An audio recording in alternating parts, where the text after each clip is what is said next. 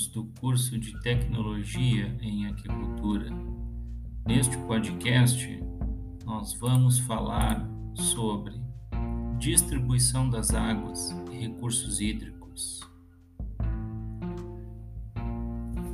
A água está distribuída na Terra nos três estados conhecidos: sólido, líquido e vapor, constituindo a hidrosfera. As temperaturas médias na superfície é, da Terra e em pequenas profundidades da crosta é, estão geralmente compreendidos entre 5 e 40 graus Celsius, condicionando desta maneira a maior proporção de água no estado líquido, em torno de 1.400 bilhões de toneladas, isso corresponde a cerca de 97,85%. Os polos e nas grandes altitudes, devido à temperatura anuais, situam-se predominantemente abaixo de 0 graus Celsius. A água encontra-se no estado sólido. Isso dá equivalente a 24 milhões de quilômetros cúbicos de volume ou 30 bilhões de toneladas o que corresponde a 2,15% total da água no planeta. Na atmosfera, a água acha-se no estado de vapor ou em fase de transição dentro do ciclo, pronta a transformar-se transformar numa chuva ou neve, que é em torno de 0,01% total de água. Caso parte da água não estivesse retida nos polos sob a forma de gelo, o nível dos mares seria pelo menos 90 metros acima do atual. Uma parcela relativamente pequena ocupa parte da superfície dos continentes, 100 vezes menos que aquela concentrada nos polos, constituindo os rios e lagos. Exceto por uma ínfima parcela de água proveniente do interior da crosta, por ocasião de atividades vulcânicas, chamada água juvenil, a quantidade de água doce na Terra é sempre a mesma. O ciclo da água na natureza virtualmente se inicia com a evaporação que se processa nos mares, rios e lagos.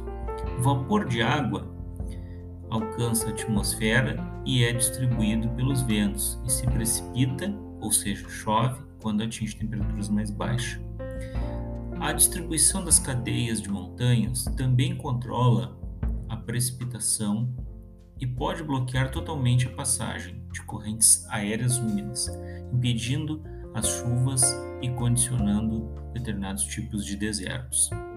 Quando chove sobre a superfície da Terra, uma parte da água evapora e retorna à atmosfera. Outra parte corre por sobre a superfície, constituindo as águas de escoamento superficial, rios e cursos de água. Quando há obstáculos ao longo do percurso ou na presença de depressões, surgem lagos, salvo em casos específicos os rios que desembocam nos mares. Entretanto, parte da água das chuvas infiltra-se no solo através de aberturas, interstícios e fraturas das rochas, preenchendo todos os espaços vazios da superfície a profundidades variáveis.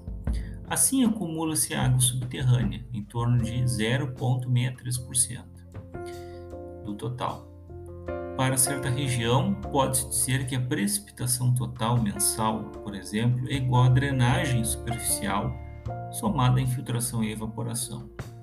Além disso, uma pequena parcela é absorvida pelos animais e plantas, sendo utilizada no seu metabolismo.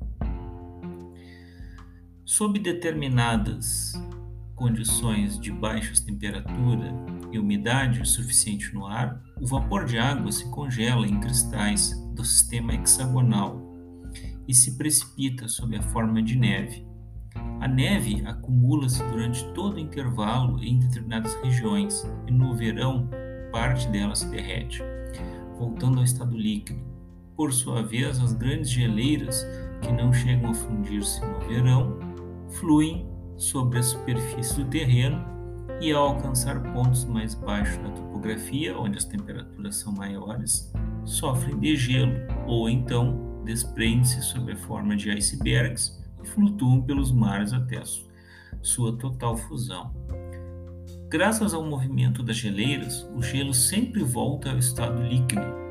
Caso contrário, a água acumular-se-ia ano após ano nas regiões polares, trazendo como consequência um contínuo decréscimo do nível do mar em um clima eh, cada vez mais seco. A água subterrânea. A água subterrânea circula e acumula-se nos vazios existentes nos solos e nas rochas.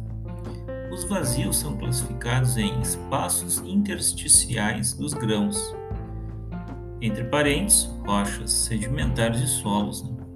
fraturas ou vazios divisionários, né? encontrados normalmente em rochas ígneas e metamórficas e vazios de dissolução, encontrado nas rochas calcárias, e vazios vesiculares nas rochas ígneas vulcânicas.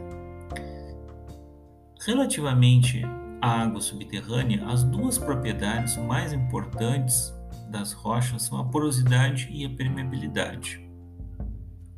Então, para que um bom aquífero, para que uma rocha, a rocha seja considerada um bom aquífero, é, tem que haver uma boa permeabilidade para que a água possa circular né, através dela. No que se refere aos vazios, então, das rochas, as fraturas, falhas ou diácolas são os vazios divisionários. São importantes nas rochas cristalinas, uma vez que nessas constitui o único tipo de, de acumulação e circulação de água, pois sua porosidade eventual é desprezível. Nas, uh, na, nas regiões onde ocorrem rochas calcárias, é, conhecidas como regiões kársticas, são frequentes os canais subterrâneos formados por dissolução ou, ou cavernas por onde circula água, por vezes formando verdadeiros rios. Quando o teto de uma caverna desaba, forma dolinas, que são as consideradas depressões no terreno. Finalmente, nas rochas vulcânicas, a água pode acumular-se nas vesículas, que se, que se podem comunicar por fraturas, possibilitando seu aproveitamento. Certas rochas sedimentares, como argilas e esfolhélios, embora possam reter grande quantidade de água, são impermeáveis, não obstante sua elevada porosidade. Segundo essas características, os corpos rochosos são classificados em aquíferos, formados por rochas porosas e permeáveis, como o caso dos arenitos, os conglomerados, rochas muito fraturadas e etc. Os aquicludos, constituídos por solos ou rochas porosas, mas sem permeabilidade, sem circulação, como as argilas e folheros, e os aquífugos, rochas totalmente destituídas de vazios, como os granitos, por exemplo.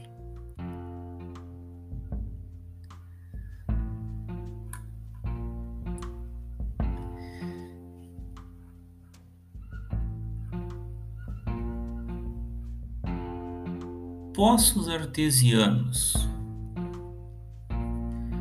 Grandes quantidades de água subterrânea chegam à superfície, seja artificialmente através de poços, ou seja por descarga natural. Os poços são perfurações feitas pelo homem e a várias profundidades no intuito de extrair a água. O aquífero que fornece água para o poço pode estar ou não sob pressão, decorrendo aí dois tipos de poços, o artesiano e o não artesiano. Uma camada permeável, um arenito poroso e pouco compacto, por exemplo, pode estar situada entre duas zonas de camadas impermeáveis, tais como basalto e folhélios. Neste exemplo, toda a formação está inclinada com a camada da rocha permeável aflorando no topo das elevações. Quando, então, quando a água da chuva infiltra, ela flui pelas rochas inclinadas sob considerável pressão por causa do seu confinamento entre camadas impermeáveis. Se feita uma perfuração atravessando o basalto superior até o arenito, a água sobe por ela formando um poço artesiano. O termo artesiano qualifica qualquer poço em que a água sobe acima do nível do aquífero penetrado. Dependendo da topografia ou de outras circunstâncias, em determinados poços a água poderá jorrar, enquanto em outros o nível atinge as proximidades da superfície sem, contudo, fluir para a superfície. Assim é viável subdividir os poços artesianos em surgente e não surgente. Poço sem pressão. O que seria um poço sem pressão? Um aquífero não confinado seria um aquífero não confinado, isto é, sujeito apenas às condições normais de pressão, que seria a pressão atmosférica. Não apresenta condições de artesianismo. Nesse caso, o nível da água é o nível freático normal, de sorte que a extração eh, da água é feita por bombeamento, tal como nos poços artesianos não surgentes. O bombeamento de poços. Em regra, o bombeamento dos poços provoca uma descarga artificial que tende a rebaixar o lençol freático.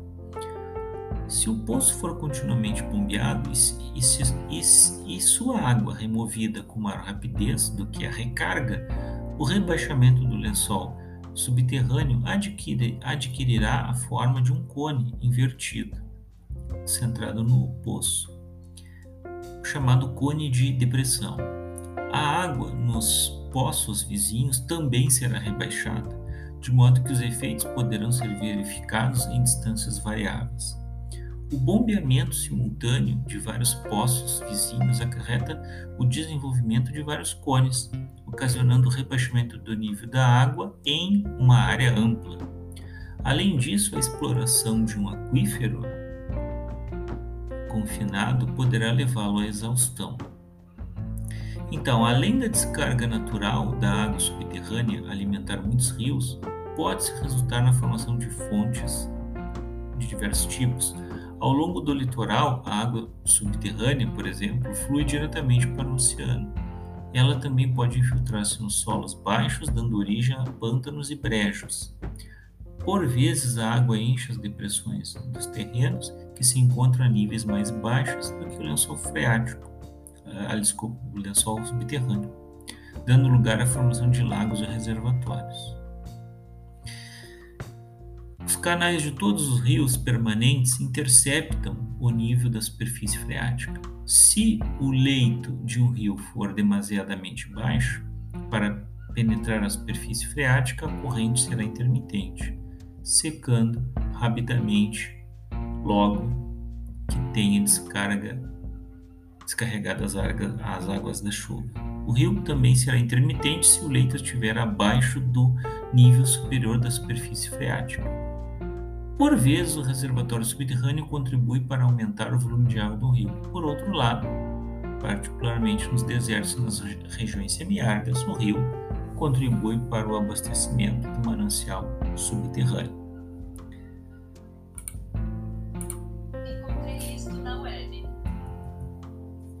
Então, era isso. Falamos é, é, desses assuntos de forma breve e simplificada e terminamos por aqui. Um abraço a todos.